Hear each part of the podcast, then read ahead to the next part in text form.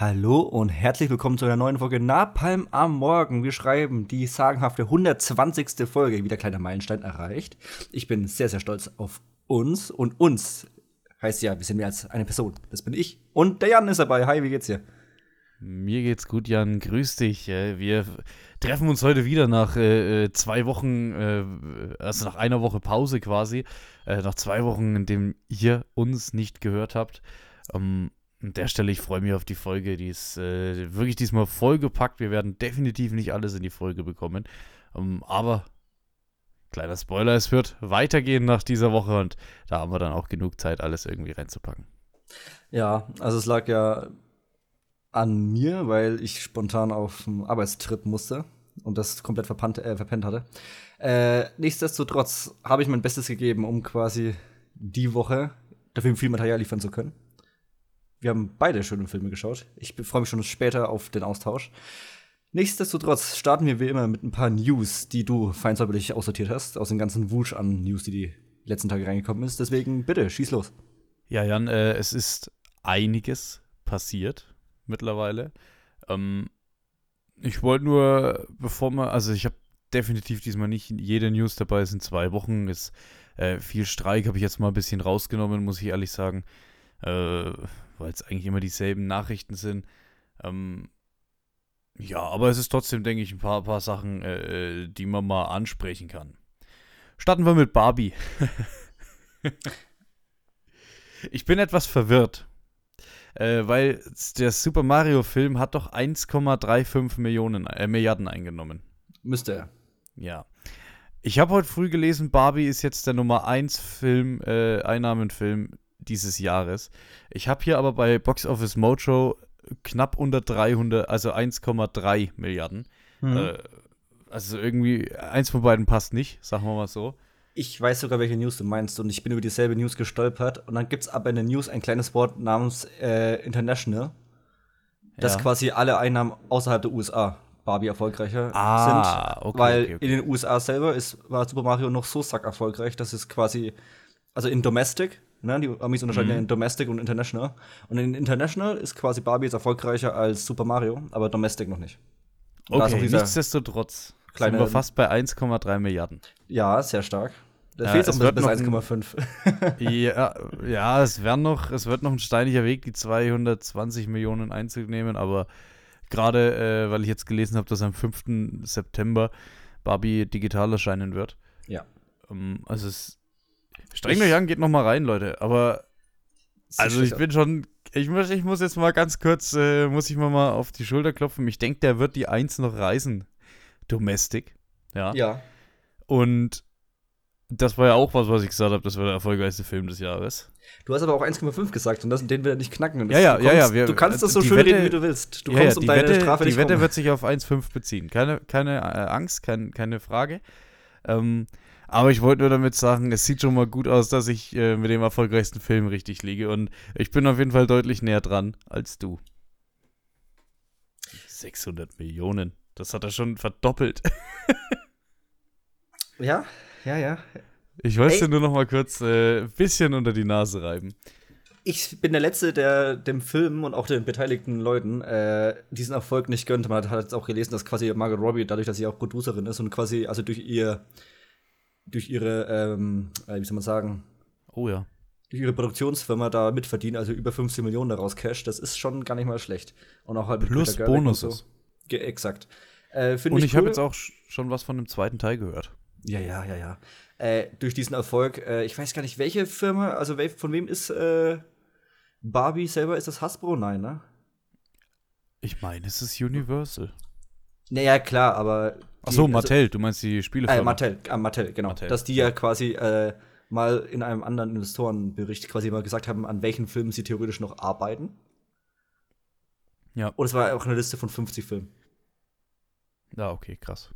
Und es gibt halt teilweise, also so Sachen wie Hot Wheels und so ist halt noch interessant, meiner Meinung nach. Es gibt zu mhm. wenig gute Rennfilme. Ähm, und da also da gibt es halt teilweise Spielzeuge, die ich nicht kenne, weil sie einfach nur in den USA existieren oder so. Deswegen bin ich gespannt. Also 50 Filme hört sich halt absurd viel an. Das ist quasi dann auch einfach nur ein bisschen irgendwie das Ego zu pushen. Aber generell mit diesem Ansatz Weil sie haben anscheinend da irgendwo, haben eigenes Mattel Studios gegründet. Haben die anscheinend echt irgendwo ein paar Leute sitzen, die sagen, okay, wir suchen coole, originelle Ideen und machen daraus halt Filme, die halt alle so vielleicht einen Ticken Meter sind und halt nicht nur so reine Spielzeugversoffung ist. Man hätte ja aus Barbie wirklich was sehr Dummes, Einfaches machen können und einfach nur Barbie draufklatschen können. Und jetzt haben sie quasi diesen extra Schritt gemacht und ich hoffe, dass es halt noch mehr passiert. Und sie gehen vor allem in jede Richtung. Sie gehen halt irgendwie in Science Fiction, sie gehen in Horror, sie gehen in Rennfilme. Äh, das ist, ich finde es gar nicht mal so unspannend, das Projekt. Ja, schauen wir mal, was wird, würde ich jetzt sagen. Also ich, das kann auch sehr in die Hose gehen, das abwarten. Ja, also wenn sie natürlich jetzt sagen, okay, wir bringen jetzt euch fünf Filme im Jahr, machen einen auf Marvel und gehen, das wäre natürlich blöd. Wenn sie aber sagen, sie konzentrieren sich schön eins nach dem anderen und bringen halt alles auf Qualität, wäre das mal wieder so ein Player, der ein bisschen fr frischen Wind reinbringt. Und dann ist aber die Frage, wann Hasbro und so halt äh, einsteigt und etwaige andere äh, Spielzeughersteller. Ob das dann dieser nächste große Trend wird oder ob wir da Gut, Hasbro Ausnahme ist ja eigentlich schon voll drin, ne? Mit Transformers, ja. Ja, und G.I. Joe. Ja, gut, ob das jetzt voll drin ist, ist eine andere Frage. Ja, ja, schon, aber. Wenn drei von drei Filmen so, Müll sind. So machen hm. kann, hm. ja. Ähm, Jan, neues Jan. Thema. Ja. Ich äh, bin ja immer ganz froh, hier gerade im Podcast, wenn sich meine zwei Leidenschaften, äh, Film und die NFL, American Football, miteinander verbinden. Und da gibt es jetzt eine ganz äh, krude Story hier. Und zwar, ähm, kannst du dich noch an den Film The Blind Side erinnern mit Sandra Bullock? Ja, ich habe ihn aber leider nie geschaut. Ja, und da, genau, ist auch okay. Und da geht's äh, quasi um einen Typen, Riesenkerl, äh, Michael Ower, der Name ist eine, quasi eine Geschichte, eine reale Geschichte, die da verfilmt wurde. Ähm, oh, ich krieg's jetzt auch nicht mehr 100% zusammen, aber der quasi so ein bisschen auf der Straße lebt, keine Eltern, so on aber der quasi ein Football-Talent hat. Und es ist nun so, dass der in der Realität tatsächlich auch für die äh, Baltimore Ravens gespielt hat. Äh, Michael Ower. Und ja, dann haben sie das Ganze verfilmt. Äh, Sandra Bullock hat quasi die Dame gespielt, die ihn da aufgenommen hat damals, die ihn äh, adoptiert hat, die dann ähm, alles geklärt hat für ihn und so und auch diesen Weg, diesen, diesen Football-Weg ermöglichen konnte. So, das ist damals verfilmt worden. Sandra Bullock hat einen Oscar bekommen. Die reale Person, die sie spielt, äh, ist total reich geworden, möchte ich jetzt mal behaupten. Ähm, ja, und jetzt, äh, Michael Ower ist jetzt schon länger im Ruhestand äh, und sagt jetzt, er hat jetzt äh, kürzlich rausgefunden, er ist überhaupt nicht adoptiert worden. Äh, das ist quasi so wie bei, also wenn ich es richtig verstanden habe, so wie bei Britney Spears. So ein, äh, wo ihr Vater quasi einfach Macht über sie hatte. Vormundschaft. Vormundschaft, genau, das Wort habe ich gesucht. Ähm, und die Family hätte das ganze, die ganze Kohle eingestrichen. Das ist so, dass der Michael Ower im Endeffekt eigentlich so im Großen und Ganzen nichts von dem Film hatte. Ähm, das hat jetzt vor allem in, in den USA irgendwie total Wellen geschlagen. Äh, die Familie hat sich verteidigt und alle haben sich verteidigt und so weiter. Und dann ist ein Ruf laut geworden, ähm, dass Sandra Bullock doch bitte ihren Oscar abgeben möchte. Äh, wenn das jetzt hier alles quasi eine falsche Geschichte war. Und da habe ich mir so gedacht, was ein Bullshit, Alter. Also du, du kannst ja viel jetzt an dieser Story hier kritisieren an der Stelle. Du kannst diese Familie, wenn es denn stimmt, dafür flamen, äh, wie asozial die einfach waren und das dann auch noch öffentlich irgendwie auszutragen durch so einen Film. Ähm, aber, aber was hat es denn mit der Performance von Sandra Bullock zu tun, frage ich mich da ich weiß halt nicht, inwiefern Sandra Bullock da Producerin für den Film war oder inwiefern die da involviert ist. Wir mal hier den Doubt of äh, Disbelief, dass sie halt einfach nur Schauspielerin war. Dann ist es halt Quatsch, sie anzugehen. Ich finde es aber andererseits auch komisch, dass solche Sachen immer gefühlt 20 Jahre erst später halt irgendwie wieder Thema sind. Ja, also es ging jetzt scheinbar drum, weil er das jetzt quasi rausgefunden hat, dass er auch. nicht adoptiert wurde. Auch komisch, aber ich habe, glaube ich, noch irgendwas gelesen, dass er irgendwie 100.000 nochmal jetzt irgendwie äh, bekommen hat, irgendwie wo ich auch denke, so, ja gut, das ist aber auch nur ein Tropfen auf dem heißen Stein. Ja, allerdings, der Film war eigentlich ganz erfolgreich. Ich meine, er hat NFL gespielt. Das ist jetzt nicht bei jedem irgendwie, dass er da danach der reichste Typ ist, aber der hat auch ein paar Jahre länger gespielt. Michael Oher war auch äh, Starter, soweit ich weiß, bei den Ravens. Also, der wird schon auch so bis sein Geld verdient haben, wenn er das dann bekommen hat. Ne? Ja, so ist wahr. daraus wieder einen Film machen. Aus dieser ganzen Legal-Debatte danach. Oh, das wäre wilde Nummer eigentlich. Weil es wird aktuell aus, aus, allem ein Film gemacht. Also es gibt jetzt auch diesen Netflix, nennen wir es mal so eine Doku äh, zu äh, Amber versus, versus oder Depp. Oh, ist die schon Mark raus? Depp. Die ist schon raus. Die wollte ich mir geben, nämlich. Ich habe die irgendwie so, äh, so äh, bewusst ignoriert, genauso wie ich diesen ganzen Trial damals äh, bewusst ignoriert habe, weil mir das unfassbar sensationshaschend auf die Nerven gegangen ist. Das Ja, aber es war wahnsinnig ähm, unterhaltsam. Ja, das, das kann schon sein. Es ist irgendwie, äh, für mich ist es zu toxisch, bin ich ganz ehrlich. Ja, ich finde es auf jeden Fall äh, eine wilde Geschichte irgendwie. Ja. Ja, dann äh, bleiben wir doch mal thematisch ein bisschen bei den Oscars und bei Barbie. Wir kombinieren jetzt, äh, nicht bei Barbie, Entschuldigung, bei äh, Oppenheimer. Wir kombinieren jetzt quasi Barbenheimer ähm, mit den Oscars gerade. Es ist gerade in aller Munde, dass äh, Robert Downey Jr. für seine Leistung in Oppenheimer den besten Nebendarsteller, zumindest eine Nominierung bekommt.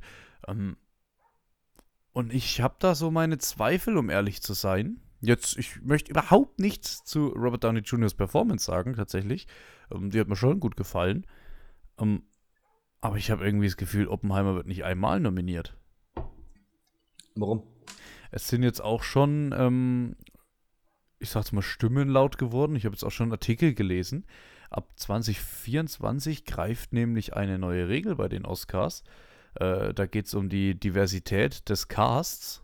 Und da Oppenheimer ja quasi ähm, historisch korrekt die, die Personen besetzt hat, sage ich jetzt mal, ähm, scheint es angeblich, so wie ich gehört habe, so zu sein, dass der Cast nicht divers genug war und deswegen bei dem Oscars nicht berücksichtigt wird. Äh, ich bin ganz ehrlich, ich halte von der Regel überhaupt nichts. Nee, da bin ich auch dabei. Das hat überhaupt nichts mit Diversity tatsächlich zu tun. Ähm, das, ist, das ist so ein vor, vorgeschobener, so ein, also es gibt das Greenwashing beim Klimaschutz, dann würde ich das jetzt vielleicht mal irgendwie äh, Pridewashing oder sowas nennen. Ähm, oder, oder, oder Racewashing oder was weiß ich. Aber ähm, das ist für mich so, die, die Oscars versuchen seit Jahren hier das irgendwie mit reinzubringen, weil sie total Schiss haben. Und das ist tatsächlich, das ist einfach der Grund, da kannst du mir erzählen, was du willst. Es ist nicht der Grund, äh, dass sie hier wirklich irgendwie äh, Minderheiten stärken wollen oder sowas, sondern der Grund, warum sie es reinmachen, ist Geld. Und das ist auch wieder, das ist eine Regel, die ist dumm und ich glaube, dass die auf Dauer, wenn die nicht sofort wieder gelöscht wird, äh, dass die die Oscars kaputt macht. Weil am Ende Ja, vom Tag wird nicht der beste Film ausgezeichnet, äh, sondern einer, der äh, dann irgendwie die, die, die meiste Diversität hat. Es hat ja original mit gar nichts mit Qualität zu tun. Es ist genauso wie, als sie diese Kategorie einführen wollten mit bester Mainstream-Film. Ja, das war Äh, auch Quatsch. Ja, genau, aber das haben sie ja dann auch quasi noch bevor sie den ersten Oscar für Best Mainstream Movie äh, verdient haben, haben sie das wieder gekickt, die Kategorie. Äh, ich gehe mal stark davon aus, dass sowas ähnliches passieren wird, weil es hat ja original nichts mit Qualität zu tun. Da ist bitte kein Qualitätsstandard gesetzt. Ja, das weil du ist kannst- weil jeder Künstlerisches Quasi, ja. Weil jeder Film, auch sowas wie Napoleon oder so, äh, wird ja dann, wenn du dich historisch korrekt verhältst, wird ja quasi nicht äh, berücksichtigt. Und für Oppenheimer zum Beispiel ist ja Universals äh, Steckenpferd für die diesjährigen Oscars, ist ja einfach so. Äh, und wenn die dann sagen, okay, wir können diesen Film nicht einreichen, obwohl wir was weiß ich, wie viel reingesteckt haben und was das für uns äh, an einer äh, an einen Arbeitsaufwand ist, diesen Film überhaupt zu finalisieren, weil es ja IMAX und Nolan und diese ganze Riege an Stars, das ist ja nicht ein Film, den du mal links aus dem Ärmel schüttelst. Wenn das dann nicht belohnt wird, Richtig. also so, also an Kinokassen ja, aber halt dann auch äh, prestigemäßig, dann sagen sie halt auch, okay, wieso machen wir uns diesen Aufwand? Das ist komplett gegen die Industrie. Ja, also ich finde, da, da, da gilt sich's abzuwarten, äh, was da jetzt Phase ist tatsächlich. Also ich bin da sehr gespannt, Jan, ähm, in in welche Richtung das das geht. Weil halt, sie haben ja in den letzten Jahren halt äh, eigentlich schon dafür gearbeitet. Also in dem Sinne, dass äh, ah, die eine Au- Schauspielerin, ich habe den Namen vergessen, aus äh, dem Steven Spielberg-Film, äh, wel- welches Remake hat er gemacht? Was? Äh, äh, äh, ich, ich stehe gerade. Ja, welches Hier, Remake hat wo, wo, die, wo die, die Bosie äh, gewonnen hat und dann irgendwie die Ach, erste äh, transbinäre äh, Oscar-Gewinnerin war oder sowas. West Side Story, oder? Ja, genau. Äh, und sie war, was, transbinär, ich hab's, ich bin da nicht ganz drin im Thema und so, ne? Und dass, dass, dass das dann quasi als Thema drüber stand über ihre Performance, finde ich halt immer so ein bisschen, nennen wir es mal schade. Äh, es war eine gute Performance, also ich gönne ihr den Oscar total, aber dass quasi ihre sexuelle Ausrichtung irgendwie dann wichtiger war, in den Medien, zumindest in der Berichterstattung, als darüber zu reden, was sie tatsächlich geleistet hat, finde ich halt blöd. Die Oscars, Ja. die verkommen halt, also die stellen sich selber irgendwie drei Beine auf einmal und das ist halt irgendwie immer leicht unnötig. Vor allem, die haben ganz andere Probleme, als irgendwie sich neue Regeln auszudenken.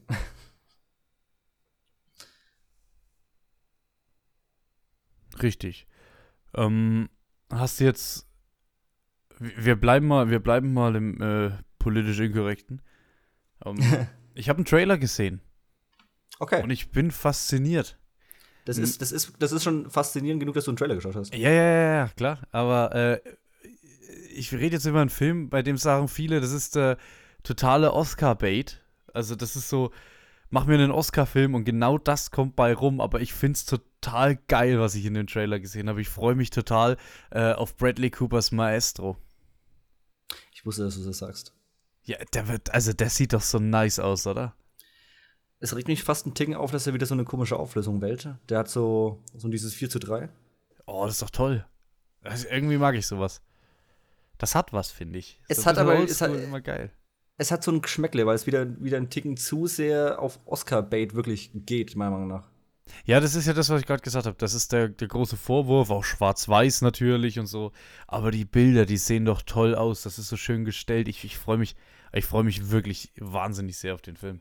Bradley Cooper führt wieder Regie, oder? Ja. Ja, das kann er. Also ich habe natürlich auch Bock auf den Film. Ist Netflix-Film. Ähm, Ja. Ich bin zumindest gespannt, aber es wird. Es, ich merke auch, dass ich bei diesen Oscar-Filmen bei mir auch ab und zu so eine leicht bittere Note sich reinschleicht, weil ich dann weiß, okay, es wird trotzdem irgendwo wieder ein schwieriges Thema. Das ist jetzt nicht ein Film, den du dir abends mal anmachst, mal schnell für zwischendurch. Ja, aber ja, da hast du schon, hast du schon durch, durchaus recht. Äh, war jetzt auch wieder große Kontroverse um Bradley Coopers Nase, ähm, die aber jetzt aufgelöst wurde. Also, ich sag jetzt mal nicht der Rede wert. Ja. Ähm, ja. Apropos, also wegen Aussehen, weißt du noch, als wir über diesen Kurzfilm von Wes Anderson geredet haben Ja. und gedacht, also ich kann mich jetzt auch komplett irren, aber wir haben ja gesagt, dass dieser, ich nenne es mal der indische Junge quasi jetzt nur, also jetzt erwachsen ist und gecastet wurde wieder. Ja. War das damals schon Dev Patel? Nee, ich habe doch, ich habe noch gefragt, ob der es wirklich ist. Ach so, nee, weil ich habe jetzt gelesen, dass es Dev Patel ist jetzt in einem neuen Kurzfilm und dann habe ich Ja. gedacht, oh shit, haben wir damals ja absoluten Bullshit erzählt. nee, es ist Dev Patel und nicht und ich glaube nicht der Junge aus Grand Budapest Hotel. Es wäre aber witzig gewesen. Ja, da haben wir, da haben wir irgendwie ein bisschen, bisschen was verwechselt, sag ich jetzt mal. Haben wir wieder ein wenig rumgesponnen. Ist nicht das erste Mal, aber ihr kennt das. Aber dafür sind wir auch da, um unsere Fehler offenkundig wieder auszumerzen. Ja, hast du gut, hast, hast du gut gemacht, mein Guter. Ja, ja, ja. So, hast du noch Ich- was? Ich hätte, Ja, ich habe. Ach, du hast auch? Ich habe eine Kleinigkeit, ja, aber Ja, ich erzähl. lass dich, ich, ich, ich lass dich erst machen. Ich lass dich Nee, erst machen. erzähl, erzähl. Gestern war die Opening Live Show der Gamescom. Und Oh, wie es sich für eine Gaming-Show gehört, wurde da ein Trailer für einen Film gezeigt. Oh, what the fuck? Okay. ja, es hat sogar irgendwo eine ganz, ganz leichte Verbindung, weil es ist auf einmal Zack Snyder auf die Bühne gekommen. Der tatsächlich äh, Nein. Prominent, also er ist tatsächlich, äh, das weiß man schon länger, ähnlich wie Henry Cavill ist der tatsächlich Videospielfan, was er immer wieder bei seinen alten Filmen auch immer wieder reingebracht hat. Ne? Man sieht es, weil die sich ja immer wieder wie so Cinematics von den Videospielen verhalten. Und er hat äh, Rebel Moon, sein Trailer war quasi, hat Premiere gefeiert. Auf der Mit- Gamescom. Auf der Gamescom. Ist irgendwie. Ja, ich finde es auch ein bisschen komisch, aber es hat, wie gesagt, es hat irgendwo auch so einen minimal berechtigten Grund. Ich, es wäre jetzt auch nicht meine Art gewesen, den da anzukündigen, aber haben sie halt gemacht, ne? War irgendwie ganz witzig, äh, Zack Snyder auf der Gamescom-Bühne zu sehen. Auf jeden Fall, der Trailer ist da. Ich würde mal behaupten, der Trailer würde, wenn man den in normaler äh, Zeit abspielen würde, würde nur ein Achtel davon dauern. also es, ist- es ist ein absolutes ähm, Zeitlupen-Festival. Also bin ich ja Fan von. Äh, und es gibt schon die ersten, also man weiß ja, dass der erste Teil am 22. Dezember rauskommt. Und der zweite Teil kommt sofort im April 24, also nur ein paar Monate später. Also gar nicht mal ein Okay, Jahr okay. später. Das ist ein Zweiteiler. Ist ein Zweiteiler, der halt dann um fünf oder sechs Monate versch äh, verschoben quasi sofort rauskommt. Finde ich ganz interessant. Hätte ich nicht gedacht. Äh, Finde ich aber irgendwo ganz cool, dass man quasi sagt, okay, wir, der zweite Teil wird halt nicht irgendwie zurückgehalten, dass er halt dann der zweite Weihnachtsfilm im Jahr darauf ist. Weil sie machen ja immer diesen großen Weihnachtsfilm, ne? Letztes Jahr mit Knives Out, irgendwie davor mit, lass mich lügen, Red Notice oder so ähnlichen Konsorten. Und jetzt ist es äh, Zack Snyder in diesem Jahr mit Rebel Moon und The Child of Fire oder so. Der, die haben ganz äh, leicht epische Unternamen. Und der zweite ja, Teil aber Maestro startet auch am später. 20. gell? Bitte? Maestro kommt auch am 20. Oh, haben sie, machen sie ein Double-Ding draus dieses Jahr. Das ist natürlich nicht schlecht. Und äh, äh, Percy Jackson, die Serie, startet auch am 20. Dezember. Mein Gott, war der Trailer beschissen. Ich habe ihn nicht angeguckt, aber ich habe Angst, jetzt wo du das sagst. Ja, da reden wir bei Disney aktuell wieder sehr über dieses Diversity-Thema. Aber erstmal abwarten und schauen, was die Qualität bringt. Aber ich habe bei Disney nach wie vor ganz, ganz, ganz mieses Bauchgefühl. Also Ja. wirklich ganz schlimm. Also sobald die irgendwie selber drin sind, Katastrophe. Aber sobald sie mal so Hudo und so Sachen machen lassen, ist es hervorragend. Ich habe die erste Folge Only Murders in the Building geschaut. Das ist sehr gut. oh, ich freue mich auch schon total auf Only Murders. Ja, schaue ich später auch gleich weiter. Ich mache heute wahrscheinlich so einen Disney Plus Abend. Also erst ein bisschen Only. Oder ich schaue wahrscheinlich erst Ashoka, ist jetzt neu rausgekommen. Wo man eher so Mittelsachen hört, was ich äh, wieder interessant finde. Und dann quasi vielleicht, um dann meine Stimmung zu, äh, aufzulockern, schaue ich danach Only Mercy in the Building. Das hört sich sehr gut an. Also erst so den Disney-Schrott und dann äh, die Qualitätsware hinterher. Ja, das hört sich doch noch ein Plan an, Jan. Ah, also ich habe es noch nicht geguckt, aber also äh, von Marco Riesch, von dem ich echt viel halte, der hat die ersten zwei Folgen irgendwie schon jetzt vorab gesehen und sagt halt, okay, es ist langweilig. Und das als riesen Star Wars Fan, dann denke ich mir so, gut, ähm, die nächste äh, Serie, die sie verhunzen, ganz groß, macht bitte weiter so. Da muss Es ich dich aber äh, beruhigen, Jan. Der hält auch Star Wars 8 für gut. Also, es ist Spielraum da. Was ist? Er hält auch Star Wars 8 für gut, also es ist Spielraum da. Ja. Ich meine, wenn man seine Videos schaut, dann hat er ein paar sehr solide Argumente meiner Meinung nach. Er kann aber auch ein paar Filme deutlich mehr hineinlesen als ich zum Beispiel. Und ich finde das teilweise etwas übertrieben, ne? wo ich mich dann auch frage, so, ob das wirklich dann die Intention von Ryan Johnson war. G genauso wie ich bei anderen Kritikern äh, es kritisiere, wenn sie Filme über überinterpretieren. Ja. Aber das ist ein anderes Thema für ein anderes Mal. Das war jetzt nur mal ein kurzer Einschub von Rebel Moon. Ja, ich wäre grundsätzlich auch so mit den groben News durch, sag ich mal. Wir haben jetzt heute einen Stra äh, Strafenzeitplan mit zwei Hausaufgaben. Ja. Deswegen lass mal vielleicht noch über einen Film, du hast sehr viel gesehen. Äh, über welchen Film würdest du denn gerne sprechen? Äh, ich würde eigentlich super gerne über mindestens zwei Filme reden, weil ich an meiner äh, Top 10 der, äh, des Jahres ein bisschen gefeilt habe, um schon mal ein bisschen vor, vorweg äh, zu nehmen, was ich ges- gesehen habe. Aber, aber. Das eine wäre John Wick Chapter 4, den du damals ja, glaube ich, im Kino gesehen hast, wenn ich mich recht erinnere. Oh ja, da war ich im Kino. Ich weiß jetzt gar nicht mehr, du fandest ihn, glaube ich, ganz gut, aber nicht so überragend, wie er hätte sein können. War, bin ich der richtigen. Richtig, ja. Ich gucke gerade, was ich äh, zahlenmäßig gegeben habe, aber ungefähr so passt das auf jeden Fall. Also ich fand ihn tatsächlich ziemlich überragend. Äh, vor allem diese Top-Down-Sequenz in diesem, nennen wir es mal, obersten Stockwerk von einem Gebäude, wo er drin war. Und dann Die diese, Vogelperspektive? Äh, ja, wo er dann mit dieser Feuermunition äh, hantiert in einem Long-Take, in zwei Long-Takes sogar. Es ist diese Kreativität, die ich im US-Kino ansonsten komplett vermisse, wo ich trotzdem sage, okay, der Film hat bestimmt seine Längen, der geht drei Stunden. Der Film hat bestimmt Ermüdungserscheinungen in den Schießereien, weil sie einfach quasi nur noch in irgendwelchen Ganzkörperanzügen aufeinander prallen. Ähm, nichtsdestotrotz sind die aber in sich geschlossen immer wieder so herausragend inszeniert, dass ich halt meine kindliche Freude daran habe. Auch äh, in Paris an, an diesem ganz berühmten äh, Kreisverkehr. Du wirst bestimmt wissen, wie er heißt. Arc de Triomphe. Exakt. Also dieses, was, wie hat's Schröck gesagt, dieses Ballett aus Hund, Nahkampf, Autos, Schießereien, hab ich halt so nicht gesehen. Du kannst gerne einen Film sagen, wo sowas ähnliches schon mal gemacht wurde. Es hat alles Impact, es passt alles. Es kommt währenddessen, während er gejagt wird in Paris, kommt zweimal, werden Songs in diesem Radio, in diesem Netzwerk werden eingespielt, die herausragend sind, weil sie ja dann auch noch mal so Art Remixes sind, beziehungsweise Covers und so. Und äh, statt Paint in Black haben sie dann Paint in Red gemacht und so. Und dann wird der Text leicht abgeändert zur Situation. Es ist, ah, es ist herausragend. Also ich habe es einfach nur hart gefeiert. Äh, auch mit einem super Ende. Hat mir sehr, sehr gut gefallen. Ich fand auch diesen Kampf gegen Scott Atkins in diesem Fettsuit saulustig. äh, wie dann die anderen Leute drumherum, drumherum einfach weiter tanzen. Es hat für mich wieder sehr, sehr gut von diesen Set-Pieces gepasst. Ich fand es ein Wahnsinns-Actionfilm. Ja, ich fand halt die Schießereien sehr langweilig. Weil die sind in den Filmen vorher, sind sie extra ein bisschen von den ganzen Waffen weggegangen. Jetzt nicht komplett, auf keine, keine Frage. Ähm, aber die haben dann auch deutlich mehr Messer und so Zeug irgendwie. Irgendwas, was du halt cool machen kannst, äh, äh mit reingebaut. Und diesmal haben sie gefühlt drauf geschissen und haben einfach wieder nur Waffen genommen. Das, das fand ich, also das fand ich ernst im Kino langweilig. Äh, das war tatsächlich dann die Empfindung. Äh, die, diese Sequenz mit der Vogelperspektive, die du da, da rausgepickt hast, das ist natürlich, äh, das ist die Szene des Films, finde ich. Die ist auch, also die ist wahnsinnig stark, finde ich. Ähm, ähm, also da kann ich, das kann ich nur voll unterschreiben, muss ich sagen.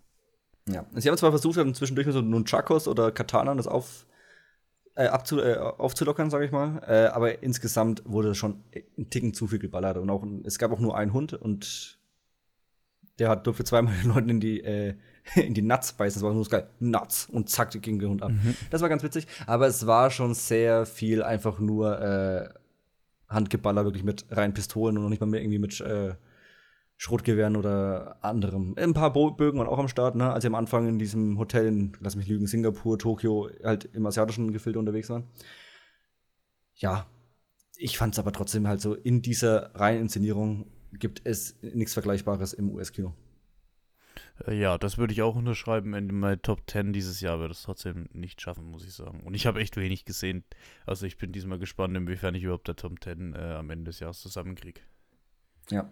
Der zweite Film, der überragend war, war Spider-Man Across the Spider-Verse. Ja, jetzt bin ich gespannt. Jeder, der äh, den ersten gesehen hat und beim zweiten aus irgendwelchen Gründen noch nicht reingegangen oder andersweitig gesehen hat oder wie ich auf den 4K-Release gewartet hat und sich den dann quasi schön daheim gegönnt hat. Ähm, es gibt eine 10-Minuten-Sequenz, also die ersten 10 Minuten des Films gibt es frei auf YouTube anzuschauen. Und allein in diesen ersten 10 Minuten habt ihr mehr Charakterzeichnungen, mehr visuelle Ideen als in jedem Disney-Pixar-Film der letzten 4, 5 Jahre. Und es sieht herausragend aus. Es hat unfassbar originelle Ideen. Äh, es gibt irgendwann, ich nenne es mal so ein Mayhem an Spider-Man, wenn es wirklich dann in dieses Spider-Verse dann nochmal spezieller reingeht, was absurd über, also über den Haufen ist, aber auf so einer kranken Art und Weise inszeniert ist, das ist herausragend. Der Film geht zweieinhalb Stunden, fühlt sich aber meiner Meinung nach überhaupt nicht so lang an. Äh, sie haben wirklich super Sprecher drin, wieder einmal. Äh, also wie äh, Haley Steinfeld, äh, die Hauptprotagonistin, spricht, ist Wahnsinn. Vor allem ihre, ihre Beziehung zu eben Miles Morales ist in dem Level habe ich nicht in äh, entsprechenden Kinder- oder halt Jugendfilmen der Animation gesehen. Über die Animationsqualität müssen wir uns, glaube ich, nicht unterhalten. Sie springen halt immer, immer wieder hin und her. Sie haben dann äh, Einflüsse eben aus indischen Kinos, sie haben Einflüsse aus japanischen Kinos, sie haben logischerweise halt amerikanisches Kino drin. Die Übergänge sind ihresgleichen. Äh, es ist ein wahres Fest für Animation. Es ist wirklich mit Puss in Boots 2 die absolute Speerspitze aktuell. Und natürlich hey, im ersten Mal Cross the Spider-Verse. Puss in Boots 2, ne? Wie heißt denn auf Deutsch? Ja. The Last Wish. Der letzte Wunsch. Oder irgendwie die Suche nach dem Glücksstern Weil oder irgendwie sowas. Ich bin jetzt aktuell äh, Wow-Kunde. Und ähm, da ist der Film verfügbar. Und ich mhm. wusste auch nicht, ob es der ist, weil der für 2021 drin stand. What? Da steht 2021 und ich dachte so, hey, kam da noch einer? War das der dritte? Ich war total verwirrt, aber ich dachte dann, das wird es schon sein. Ja, aber nicht, dass du da irgendwie einen Special schaust, den sie mal zwischendurch rausgehauen haben. Nee, nee, nee, nee, ist dann schon The Last Wish, das passt schon. Ja, dann sollte dann ist es vielleicht auch nur ein Datenbankfehler. Ja. Da kam aber auf jeden Fall 22, Ende ja, 22 ja. in den USA raus und bei uns dann Anfang 23 oder sehr zum Jahreswechsel. Äh, ich würde ihn dir sehr empfehlen. Ja, ich äh, habe ihn noch auf der Merkliste. Ähm, zu Spider-Man. Kurz und knapp, weil ich habe den zweiten ja nicht gesehen. Ich habe den ersten gesehen. Ähm, du weißt, ich mochte den irgendwie überhaupt nicht und ich, also wie, wie soll ich sagen? Ich kann total verstehen, wenn man diesen Film liebt. Und ich kann mir vorstellen, dass der zweite auch wirklich, wirklich richtig, richtig gut ist. Ich werde den zweiten auch definitiv schauen. Ähm, ich bin nur irgendwie mit dem ersten einfach nicht warm geworden. Aber ich muss mal ganz lobend an der Stelle erwähnen, dieses kann man es Franchise nennen, diese, diese Filme, ähm, die machen wahnsinnig viel richtig. Also da kam jetzt auch die Aussage, hier der, der dritte, du wirst wissen, wie er heißt, ähm, der dritte Film, der wird erst kommen, wenn er fertig ist. So auf die Frage, wann kommt der? Das sagen die nicht nächstes Jahr, dann sagen die nicht übernächstes, das sage ich nie, wenn der fertig ist. Ja. Äh, finde ich, find ich eine absolut nice Aussage. Ich finde, die machen sehr, sehr viel richtig. Die äh, zeigen animationstechnisch, was geht. Die zeigen, ähm, dass man auch mal, dass man auch mal ein paar frische Ideen reinbringen kann. Vor allem äh, Pixar zeigen sie das und äh, Disney Animation. Ähm, ja, die zeigen das. Also nichts als Liebe für diese, für diese Filme. Ich bin gespannt, wie ich einen zweiten Teil finde. Im ersten bin ich leider nicht warm geworden. Das finde ich total schade. Ja, vor allem nennen wir einen Pixar-Film in den letzten Jahren, der über 90 Minuten ging. Und der ist ja einfach fast doppelt so lang. Und vor allem mit einer Qualität, also wirklich auch in normalen Gesprächen, ist es immer Gewusel im Hintergrund. Er ist fast ein Ticken zu unruhig dadurch, könnte man sagen, weil er quasi mhm. in dem Sinne kein statisches Bild hat, weil er halt quasi, also entweder schwingt sie halt verrückt durch äh, Manhattan, New York, oder aber es sind 5000 Spider-Man im Bild, oder sie sind in der Massenszene, oder es ist ein Kampf, oder es ist sonst irgendwas. Also es gibt allein an die so Hintergrundarbeiten, es ist Wahnsinn. Ja. Gut, Jan, äh, die Zeit drängt, es drückt. Lass uns äh, übergehen. Mit welchem Film würdest du gerne anfangen von den Hausaufgaben? Von dem, die länger zurückliegt. Gut, äh, Guy Ritchies The Covenant. Äh, da sprechen wir heute drüber. Ähm, ich habe jetzt jüngst vor der Aufnahme erst Operation Fortune gesehen. Wir werden bestimmt die nächsten Wochen mal drüber sprechen. Ähm, auch ein Guy Ritchie-Film von diesem Jahr. Ja, von diesem Jahr. Ähm, letztes Jahr. Letztes Jahr? Oh, krass. Oh, der ist trotzdem ja. ganz schön am Arbeiten, finde ich. Ähm, ja, ja. Ich finde, es spricht nicht ganz für die Qualität, die bei mir rumkommt. Ähm, aber erstmal, um was es geht. Ich weiß ehrlich gesagt auch nicht, was du gegeben hast, Jan. Also, keine Ahnung. Auf jeden Fall ähm, geht es hier um Jake Chillenhall als Soldaten. Der ist in äh, Afghanistan stationiert bei der Bombenentschärfung. Und ja, der kriegt einen neuen, äh, einen neuen Mann hinzu. Das ist ein. Äh, heißt es Afghani? Müsste. Ja, äh, ein Mann ein Einheimischen. Aus, ja, ein Einheimischer, ähm, der quasi mit denen zusammenarbeitet, um dann ein Visa zu bekommen als Übersetzer. Äh, und sie kommen in den Hinterhalt und er rettet ihn den Arsch und alles andere kommt dann im Film. Ähm, ja, das ist so das Ding. Ich, äh, also ich persönlich muss sagen, ich fand Jake Chilnor total kacke. okay. Also, das erste Mal aufgefallen ist es mir, als er äh, mit seiner Familie telefoniert. Das Schauspiel ist grauenhaft. Und das wundert mich, aber Jake Chilnor, der hat sich die letzten Jahre gefühlt ein bisschen verkauft. Also bei dem Spider-Man Far, Far From Home ähm, war er der Bösewicht. Da finde ich, hat er genauso schwach gespielt. Und das äh, wundert mich, weil Jack Chillenhall ist eigentlich echt stark. Oder also kann stark sein. Aber da war er ich, sehr drüber. Ich mag ihn. Ich ja, bin ein Jack Chillenhall-Fan. Der hat auch wahnsinnig immer, oft der, die Hand vorm Gesicht gehabt. Der ist immer so leicht drüber und je nach ja. Film passt es mal mehr, mal weniger. Ich würde sagen, auch in diesem eher gesetteten äh, Kriegsdrama, nennen wir es jetzt einfach mal, oder Kriegsthriller-Drama, äh, ist es dann vielleicht ein Ticken zu viel, aber zum Beispiel in Michael Bays äh, Ambulance, wenn er halt drüber ist, wenn der Film schon selber drüber ist, dann passt es halt perfekt rein. Blöd gesagt. Es ist so. Jan, den habe ich jetzt auch auf der Liste. Der ist auch bei Wow. Ich bin, also, das, das wird wieder so ein Ding, wenn ich Bock auf einen schlechten Film habe. Ich bin so gespannt. Du darfst doch nicht mit so einer Ernsthaftigkeit an solche äh, an Filme wie Ambulance rangehen. Da musst du einfach sagen, alles klar, gib mir. Nee, aber es muss ja. Bullshit muss ja in Excellence. Also, ich gehe nicht mit Ernsthaftigkeit ran. Wie gesagt, den gucke ich, wenn ich Bock auf was Schlechtes habe. Ähm, aber, also, keine Ahnung. Der, also, wenn er gut bewertet werden will, muss er auch ein guter Film sein. So, fertig. Aber macht er Spaß? Das ist die Frage. Ja, hey, Klassentreffen 1.0 von Till Schweiger hat mir wahnsinnig Spaß gemacht, das zu gucken. Aber deswegen ist es trotzdem wahrscheinlich der schlechteste Film, den ich je gesehen habe. Weißt du, was ich meine? Sehr nachvollziehbar. Die, die haben hier irgendwie 100 Schnitte gesetzt bei einer, bei einer Konversation aus drei Personen, direkt am Anfang. Also in einer ganz ruhigen Konversation, die haben sie einfach nur unterhalten. Ähm, ja, scheiß auf, ich kann jetzt nicht schon wieder Klassentreffen äh, äh, bashen. Bleiben wir mal bei Covenant. Dumme ja. Idee, den Covenant zu nennen, by the way. Das hat jetzt nichts mit Guy Ritchie zu tun, aber, aber äh, dumme Idee, nachdem der Alien Covenant rausgekommen ist. So rein Ja, hat ja ein Marketing. paar Jahre auf dem Buckel. Ja. Ja, deswegen heißt die ja aber Guy Ritchies Covenant. Ja, äh, hätte man bestimmt schöner lösen können. Ich weiß gar nicht, wie heißt denn der im Deutschen? Äh, der Pakt. Ja, okay. Er ist zumindest näher am tatsächlichen Film dran. Ich finde es sehr witzig, dass es tatsächlich ein Amazon Original äh, gelabelt wird, weil er anscheinend Amazon ein Geldgeber war. Äh, trotzdem aber eine Kinoauswertung bekommen hat. Ja, äh, ich fand von der Story her, der hat, der hat gefühlt, einen roten Faden hat er gehabt, aber der hat gefühlt keinen Aufbau, kein gar nichts gehabt. Der, der war total flach, keine Ahnung. Was sagst du zur Action? Ich fand die Action nicht gut. Die Action hat sich, hat sich ja sehr orientiert, äh, als sie diese, wie soll man sagen, diese Baustelle oder diese, diese Mine äh, gestürmt haben, hatte es sehr viel Charakter von Black Hawk Down. Also man sieht da ganz deutlich, ganz eindeutig diese, ähm, wie er sich bedient hat an Ridley Scott, an größeren Filmen, die quasi da ein bisschen mehr auf Realismus gesetzt haben. Äh, fand ich auch ehrlich gesagt gar nicht mal so schlecht. Es gibt's aber in besser. Hey, unser, unser Hauptcharakter und der Protagonist, den wir mögen sollen, Jack Gyllenhaal, der hat auch einfach Leute hingerichtet. Ich bin der Meinung, man muss nicht mal zwingend den Hauptcharakter mögen. Ja, aber in dem Fall müssen wir ihn doch mögen, oder?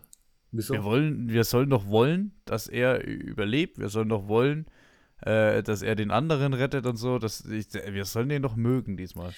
wir sollen den Übersetzer mögen, weil es geht ja um das Schicksal des äh, Übersetzers. Und er rettet ja Jack Gyllenhaal nur, also auch aus natürlich einer moralischen Pflicht, aber Mhm. auch um quasi zu beweisen, dass er dieses Visum unbedingt braucht, um sich und seine Familie quasi aus diesem Taliban verseuchten Land äh, rauszuholen. Ja, gut. Also das ist, ja dann, das, das, das ist ja dann der Redemption-Arc von Jack Gyllenhaal, wenn er dann quasi notgezwungen nach Hause geflogen wird und dann quasi äh, daheim nichts machen kann, außer rumzutelefonieren, um quasi dieses Visum für diesen Mann zu organisieren. warum ist er eigentlich auch der Einzige, der in Zivil rumrennt die ganze Zeit in der Base? Weil er kein offizieller Soldat ist. Sicher? Der Übersetzer, ja. Ach, nee, ich meine, ich meine Jack Gyllenhaal.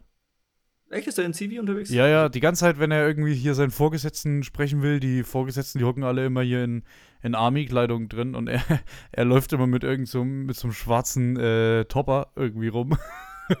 Vielleicht ist es einfach so die- dieses von wegen, er schert sich nicht um äh, Rangordnung beziehungsweise um Vorschriften der Army. Das ist ja dann vielleicht im Ticken nur, um zu erklären, warum er ja dann. Also er hat, der ganze, das, der gesamte dritte Akt ist ja, dass er sich quasi gegen dieses Militär stellt und quasi sein eigenes Ding einfach in dem Land macht und nicht die äh, Army im Rücken hat, deswegen er ja Söldner im, äh, im Namen von Anthony Starr, den Homelander, äh, anwirbt. Ja, das, das, das habe ich, das habe ich ja nicht so ganz gerafft. Die machen hier Ja, einen, der, die er hat ja machen hier den kompletten Arc. Ja, sie machen hier den kompletten Arc, er hat die Unterstützung, dann kommt er hin und sagt, ja, warte drei Tage, sagt er, nee. Also ich weiß schon, sie wollten den alleine losschicken, aber irgendwie hat dann diese, dieser ganze andere Arc irgendwie keinen keinen Sinn ergeben. Naja, sie wollten, äh, sie mussten es halt un- künstlich spannend machen. Anthony Starr, lobend erwähnen, ich dachte nicht, dass der von seiner Homelander-Rolle wegkommt. Dass du den nicht als Homelander aus The Boys siehst, aber ah, das haben sie top gemacht. Mit dem Ja, Bart, mit spielt- den dunklen Haaren, das, ich hab, also ich dachte, weil der so krasse Augen hat. Mhm. Und ich dachte, dass der wirklich mit diesen Augen und dieser Verbindung mit dem Homelander, ähm, dass der nie wieder von der Rolle wegkommt. Aber doch, das geht, das geht. Ja, finde ich ganz gut. Vielleicht hilft das, vielleicht ist das halt so dieses größte Zugeständnis in dem Film, dass man quasi Anthony Starr auch in andere Rollen setzen kann, wenn man einfach ihn nicht komplett irre die ganze Zeit spielen lässt. Was er Mhm. sehr gut kann. Aber wenn er einfach da reservierter spielt, positiv gesagt, äh, und quasi nicht einen irren Blick 24-7 drauf hat, dann kann der sehr gut funktionieren. Das ist ein guter Schauspieler. Ich muss nach wie vor Banshee schauen mit ihm. Das ist ein, es wird mir immer wieder angepriesen als eine sehr gute Serie von ihm. Ja, ähm, mal zu Guy Ritchie. Ich habe jetzt heute Operation Fortune gesehen. Ich weiß, du mochtest den auch nicht, ne? Äh, ich fand ihn zumindest mittelmäßig. Er hat ein paar witzige Ideen, hat ein paar coole Einstellungen, aber er Mhm. war insgesamt ein Abklatsch seiner selbst. Äh, er ist, also ich sehe zumindest bei Operation Fortune das Potenzial auf dem Boden liegen und sie heben es aber nicht auf. Weil die Grundzutaten sind ja da, es ist so ein bisschen Heist-Movie, es ist so ein bisschen. Mit Hugh Grant haben sie wieder ihren leicht äh, ambivalenten Gegenspieler und so. Es hat, und mit diesem Team, was irgendwie Dynamik erzeugen soll, es hat, es hat eigentlich die richtigen Grundzutaten, ähnlich wie so ein äh, Kill was, Smoke Kill und Two Smoking Barrels oder halt hier Bube Dame König Gras. Äh, hat es eigentlich die Grundzutaten, die er früher auch schon benutzt hat, oder auch in The Gentleman. Aber du siehst zum Beispiel an The Gentleman sehr gut, wo diese Feinheiten da sind, dass es sehr gut funktionieren kann. Und du siehst es dann aber in ja, Operation Fortune, also, wo es dann anscheinend irgendwie nicht funktioniert. Also lass halt uns, lass uns da vielleicht mal äh, äh, nächste Woche oder was ein bisschen tiefer reingehen. Jetzt wir ja. müssen ein bisschen auf die Zeit achten. Ich wollte nur sagen, ich mache mir langsam ein bisschen Sorgen um Guy Ritchie, weil du siehst wieder ein bisschen anders, aber ich fand seine letzten paar Projekte wirklich, also seit The Gentleman ab, danach, äh, echt nicht mehr geil. Und er hat Aladdin gemacht, das fand ich auch nicht geil. Ähm, ich ich habe langsam, ich, also ich habe mir langsam, mach mir langsam ein paar Gedanken um Guy Ritchie. Ich hoffe, der macht seine Gentleman-Serie, das wäre super. Um im Thema zu bleiben, äh, ich, ich hoffe, dass er für mich nicht der nächste Zack Snyder wird. ah.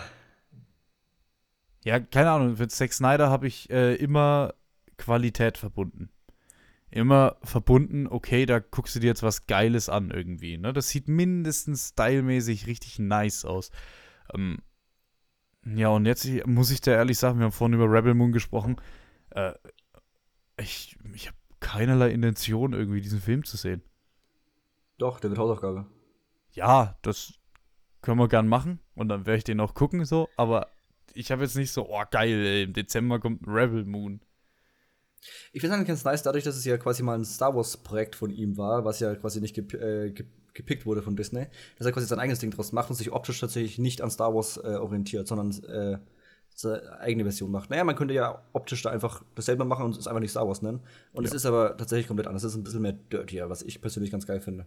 Ähm, man muss halt schauen, dass er von Netflix vielleicht nicht ganz so sehr am, an, der, äh, an der lockeren Leine gelassen wird, wie bei Army of the Dead, sondern dass er da vielleicht ein bisschen mehr Struktur reinbekommt, dass er nicht oh, quasi seine, ja auch noch.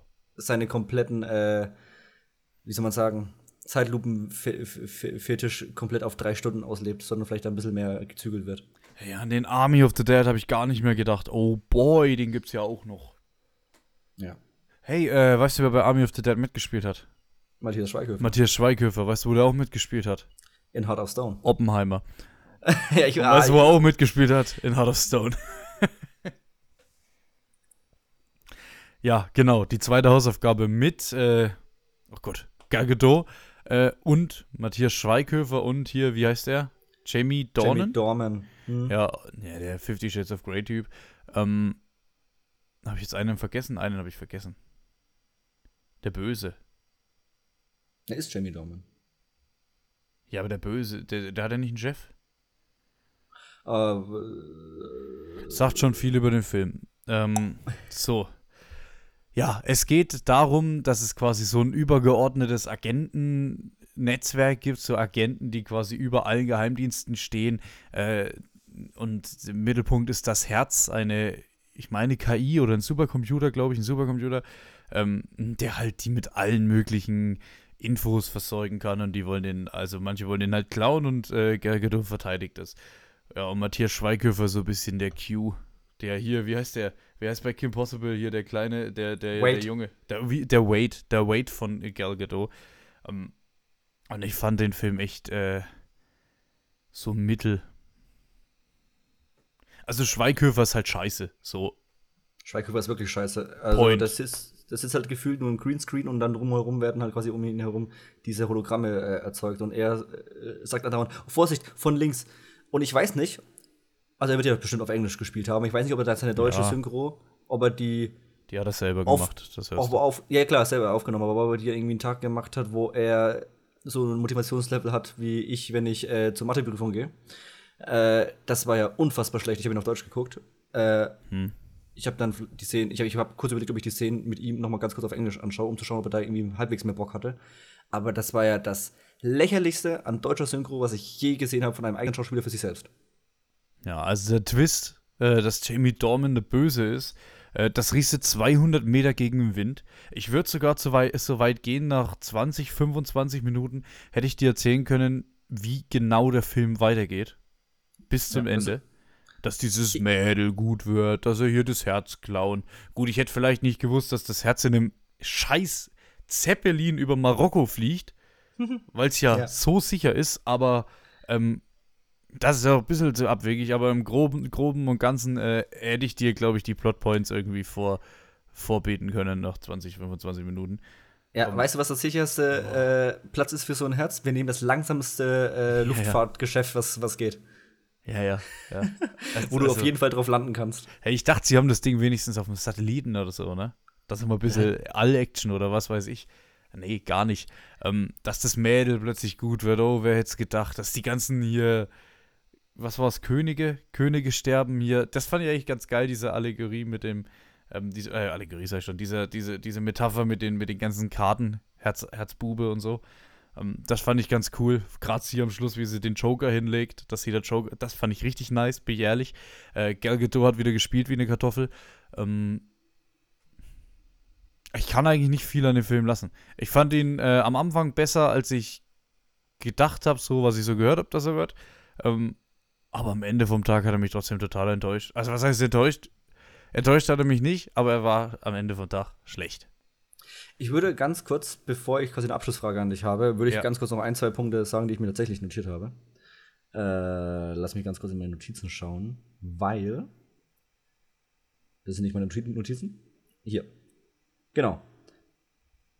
Es war tatsächlich mal ein Netflix-Film mit einem wahnsinnigen Budget, der eine Musik hatte, die du wiedererkannt hast. Das Main-Theme von Gal Gadot war nicht schlecht. Können mich nicht dran erinnern. Genau, ich könnte ich könnt es dir jetzt nicht vorsummen, aber im Film ist es mir positiv aufgefallen. Es hatte tatsächlich mal wiedererkennbare ja. Musik. Äh, und hebt sich dann von zwei anderen Filmen ab, die, die ich später gleich äh, mit dir gerne im, im Vergleich zu Heart of Stone, weil die in so eine ähnliche oh, Produktions. Äh, weil wir die in so eine ähnliche Produktionsgröße äh, fallen, quasi vergleichen möchte.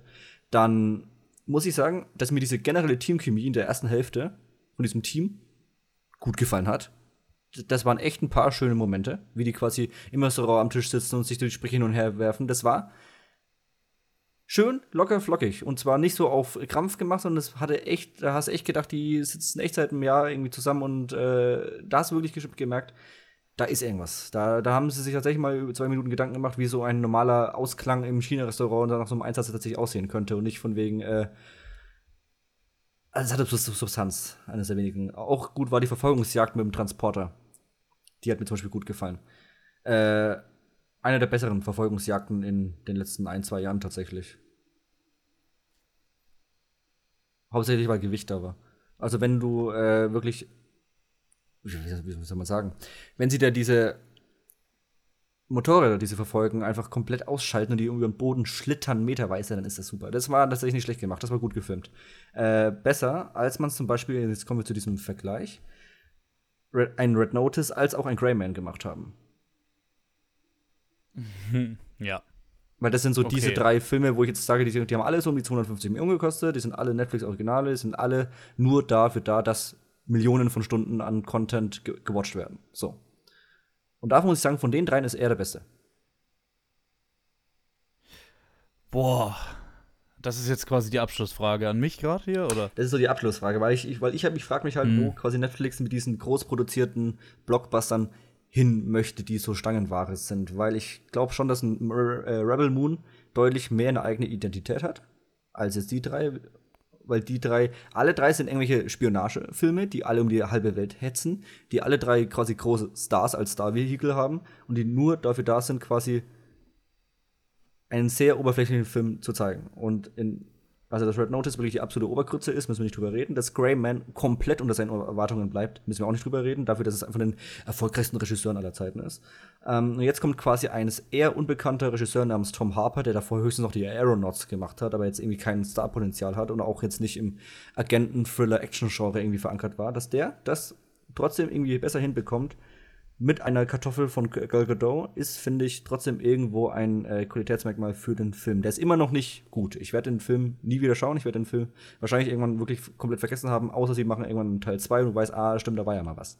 Äh, nichtsdestotrotz hat der quasi auch in so Action-Momenten, wenn sie sich quasi in diesem Penthouse äh, zuballern, hat der immer wieder gute Einstellungen, hat er immer wieder zumindest mehr Flow, mehr Flair, mehr Impact als die zwei davor genannten. Also diese, in, zum Beispiel in Greyman, wenn sie auf diesem Pragplatz sich die Kugeln um die äh, Ohren schmeißen, hat das null Impact. Das ist mega Boah, statisch. Du, kannst du dich noch an Greyman erinnern? Teilweise, weil ich ihn halt so beschissen fand. Also halt, weil, weil, ich ihn halt so unfassbar unter den Erwartungen fand. Äh, ich weiß ja nichts mehr.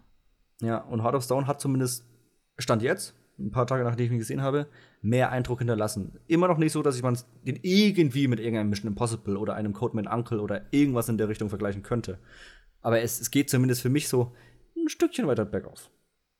Also ich äh, würde die tatsächlich alle auf dieselbe Sprosse legen. Da kommt man, also Red Notice war wirklich so viel schlechter. Nee. Also, nee. Ich würde die alle auf dieselbe Sprosse legen und ich würde die Sprosse irgendwie. Ähm, Abbrechen und wegwerfen. Ja, ich habe jetzt auch irgendwie gesucht, die, keine Ahnung, anzünden oder drauftreten oder sowas. Ähm, ja. Die, auf, die Filme hat es Leider Sprossen tretet man weiter meistens drauf, finde ich, ja. Ja, und also, äh, hier hat es letztens irgendeiner, ich kann nicht mehr sagen wer, aber im Zuge von dem Streik hat es irgendeiner gesagt, hat gesagt, ihr müsst auch mal raffen, ihr müsst einfach mal aufhören, ganz viel Scheiße zu produzieren in Hollywood. Ich, und diese Person, wer auch immer das es war, es war irgendjemand Bekanntes, ähm, unterschreibe ich komplett. Hör doch auf. Das muss nicht sein. Ich glaube tatsächlich, dass das äh, so diese Art Filme sind, wo Netflix irgendwie versucht, ihren Flash wahrscheinlich KI zu trainieren, um Drehbücher zu schreiben.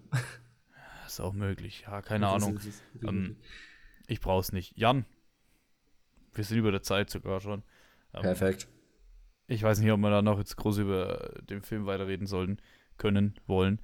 Ähm, nächste Woche, Hausaufgabe. Wir schauen uns einen weiteren Actionfilm wahrscheinlich an. Wir werden es erfahren. Shotgun Wedding startet auf Amazon Prime ähm, morgen, quasi, wenn ihr das hört. Ähm, ja, den schauen wir uns an. Und dann würde ich sagen, äh, wir hören uns nächste Woche wieder in aller Frische mit Shotgun Wedding. Mit ganz, ganz vielen Themen, die heute noch liegen geblieben sind. Und bis dahin, ciao.